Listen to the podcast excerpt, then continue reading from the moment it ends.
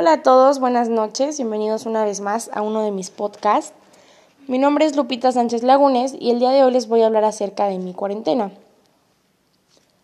Para empezar, quiero comentarles que cuando todo esto comenzó, yo no tenía ni la más mínima idea de qué estaba pasando. Yo estaba en ceros con la información del coronavirus. Pero un día cuando llegué a mi escuela, todos mis compañeros y mis maestros estaban hablando de esto.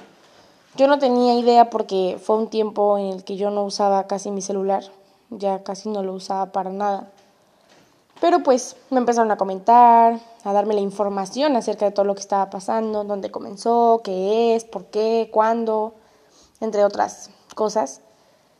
Pero el caso es que al principio yo creí que todo esto se trataba de una polémica como las que pues anteriormente se han hecho. Pero pues no tenía ni la más mínima idea de que pues se fuera a convertir en una pesadilla para todos, o al menos para la mayoría.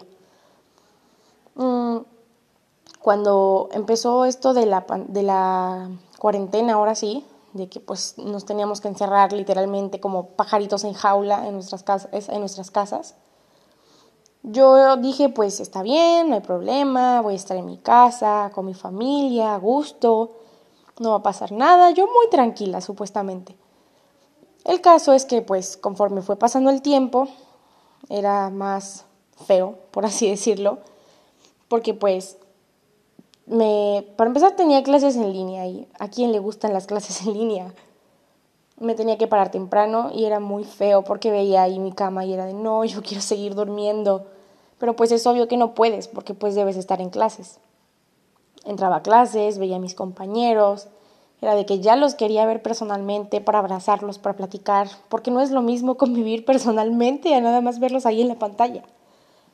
Entonces, pues dije, pues está bien, a lo mejor en un mes ya regresamos, pero qué va, ya vamos en siete, meses, me parece que llevamos, y aún no regresamos a las clases y a la normalidad.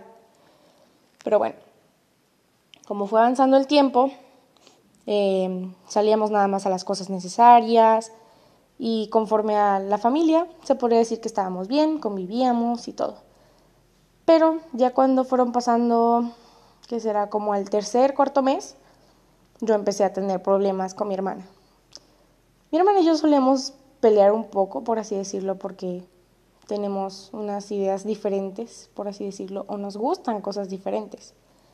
Por decirlo en lo personal, me molesta que me agarren mis cosas o me las cambien de lugar, y es algo que ella me hace a mí o por decir a ella no le gusta que, no sé, em, le abren muy fuerte y a veces, no siempre, pero a veces yo suelo hablar fuerte, o más bien con ella como para molestarle un poco, pero no lo hago de una mala manera, sino como para hacer un poco de relajo o algo así, pero pues a ella le molesta.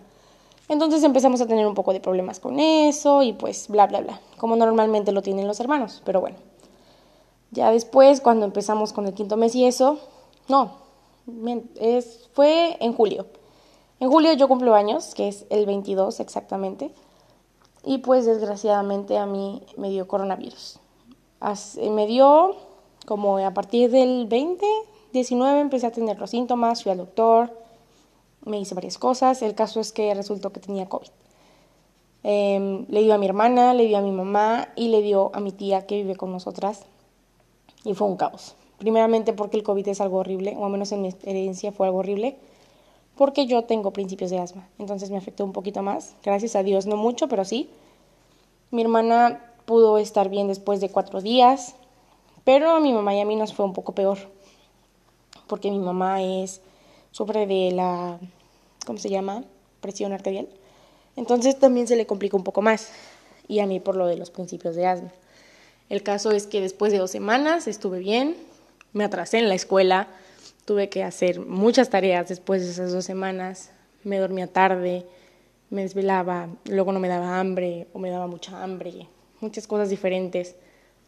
Y pues sí es algo en verdad terrible, porque estar enfermo no es para nada bonito, y menos cuando es el COVID, porque es un virus que te ataca muy, muy, muy feo. El caso es que pues sigo viva, y es lo bueno, y lo agradezco mucho. Y ya después de que pasó esa semana, tuve exámenes, tuve proyectos y de manera online es más difícil que presencial porque pues no te explican de la misma manera los profesores y pues entre otras cosas que pues creo que todas las personas lo saben, porque puede que seas un adolescente o un joven y vayas a la escuela, o tengas hijos, hermanos o amigos que sepas que tengan clases online y sabes que son horribles. Es una pesadilla para todos. O al menos en lo personal lo es. Y pues bueno, llega el momento de la actualidad que seguimos en la pandemia, en las clases en línea, sin poder salir, sin poder ver amigos, sin poder, sin poder, perdón, ver a nadie. Pero pues sigo viva y es algo que agradezco mucho y pues espero continuar así y espero que no me vuelva a dar COVID.